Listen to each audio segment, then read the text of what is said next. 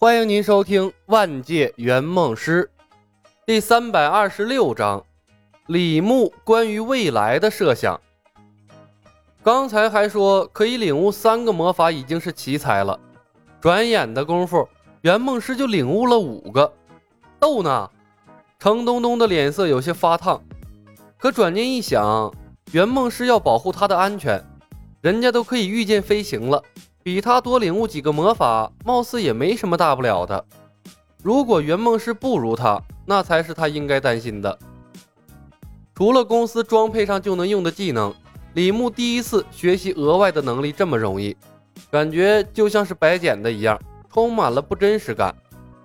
趁着冯公子领悟魔法的功夫，李牧翻开了魔法书，查看他新收获的几个魔法：魔法神剑，消耗魔法值五。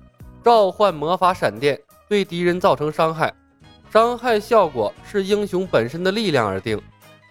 释放咒语，伟大的元素啊，请听从我的召唤，化作天空奔驰的闪电，劈向我所指定的敌人吧！阿达布大，修理里里里达。妈波的！李牧看着魔法神剑后面的咒语，脸色发黑。这尼玛咒语太中二了吧！怪不得艾德利克对皮卡丘语言没多大的反应，长期在战场上念这样的咒语，在他们的心中，指不定以为皮卡皮卡是哪一族的魔法语言呢？释放一个这么简单的一级魔法，都需要嘟噜这么长一串咒语，那如果是五级魔法，指不定施术时间多长呢？如果魔法还可以被打断。那这玩意儿的确不太实用。如果魔法还可以被打断，那这玩意儿的确不太实用。有念咒的功夫，早被他一剑戳翻了。不过想想也对，古代道士做法驱邪或者祈雨的时候，不只要嘟噜一串咒语，还要设立祭坛，配合各种各样奇怪的动作呢。和他们比起来，那咒语都算简单的了。果然。全宇宙法师是一家，能瞬发魔法的都是大咖。攻击加速，消耗魔法值六，己方选中部队速度加快三。咒语：神圣的精灵啊，借用你的力量，赋予我的士兵更迅捷的速度。卢大大水客可达利路达皮。延缓大法，降低敌人某支部队的移动速度。李牧依次查看他所领悟的五个一级魔法，每一个都具备和游戏中相同的效果，同样的咒语冗长。如果不看魔法书，那一不留神就能念错了。看来施法过程中展开魔法书是正确的。李牧合上魔法书，几个法术的记忆瞬间从他的脑海中清空。他愣了一下，重新打开了魔法书，关于魔法的记忆重新归来。他摇摇头，明白了领悟魔法快的原因。感情承载魔法的是魔法书，不是他本人。怪不得游戏中的英雄人手一本魔法书呢。冥冥之中，游戏所转化的世界形成了一套他独有的规则。不过，游戏世界的规则对李牧已经相当友好了。一本一斤左右的魔法书，和动辄需要几个月、数年学会的技能比起来，念两句中二的咒语根本不算什么。如果魔法的威力足够大，李牧可以把敌人念到死。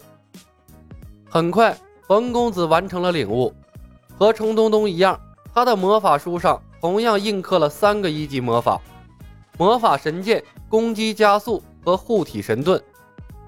看到冯公子同样领悟了三个魔法，程东东瞬间平衡了。果然，领悟三个魔法才是常态。艾德利克，魔法值是怎么计算的？李牧问道。每一项魔法的后面都有具体的魔法值消耗，他很有必要搞清楚这个问题。触摸魔法柱可以测出具体数值，随着使用魔法次数的增加，魔法值会与日俱增。艾德利克给出了详尽的解释。李牧三人缺乏的常识让他越发肯定，他们是来自另外的星球了。程东东触摸魔法柱，得出了他所拥有的魔法值。冯公子和他相等，同样拥有五十的魔法值。李牧就高出了许多，他的魔法数值高达五百，也就是说，同样的魔法神剑，李牧释放数量是两人的十倍。艾德利克得知李牧魔法值的时候，嘴巴都合不上了，看他的眼神就像看一个天神，仿佛看到了战争胜利的希望。不过，在程东东面前，他明智的没有多说什么，依旧虔诚的把程东东奉为了城主。从魔法协会出来，程东东继续向艾德利克询问一些关于世界的详尽资料。李牧和冯公子落后了几步。小冯，你的两枚圆梦币加了什么？李牧压低了声音问道。一点力量，一点体质。冯公子回道。他转头看向李牧。师兄，你认为魔法值和精神有关？我的精神力加到了十点。李牧道：“魔法值相当于精神值乘以五。”冯公子扬了下眉毛，看样子就是如此了。李牧点了点头。魔法值和精神挂钩，对应的应该是英雄无敌世界英雄的知识属性。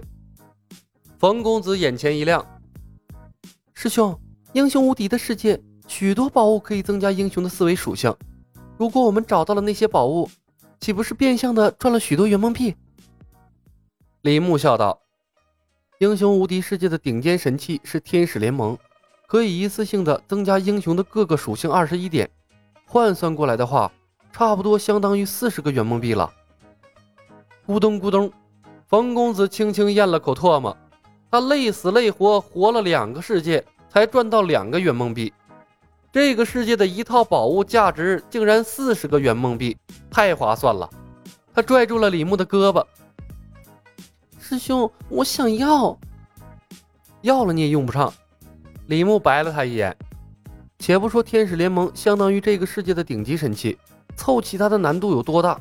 就算凑齐了，四公斤的重量限制咱也带不出去啊！有那功夫，还不如琢磨一下，多通关几个任务，现实性的增加自己的思维属性呢。任何外物都不如自身实力的增加，别人想夺也夺不走。一些重量轻的宝物倒是可以考虑。哦，知道了。冯公子失望的点了点头。不得不说，四公斤的重量限制太大了。他在这个世界学会的魔法，需要魔法书作为载体，一本魔法书大约一斤重。直接占据了他八分之一的份额。穿越世界需要的物品不一样，这取舍其实挺难的。话虽如此，李牧却琢磨着在这个世界搜集宝物了。完成了客户的愿望，英雄无敌的世界他可以随意进出。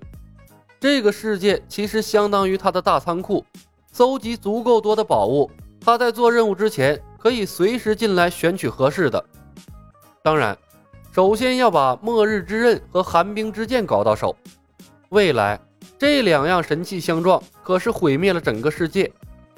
为了他的仓库，他必须阻止末日的发生。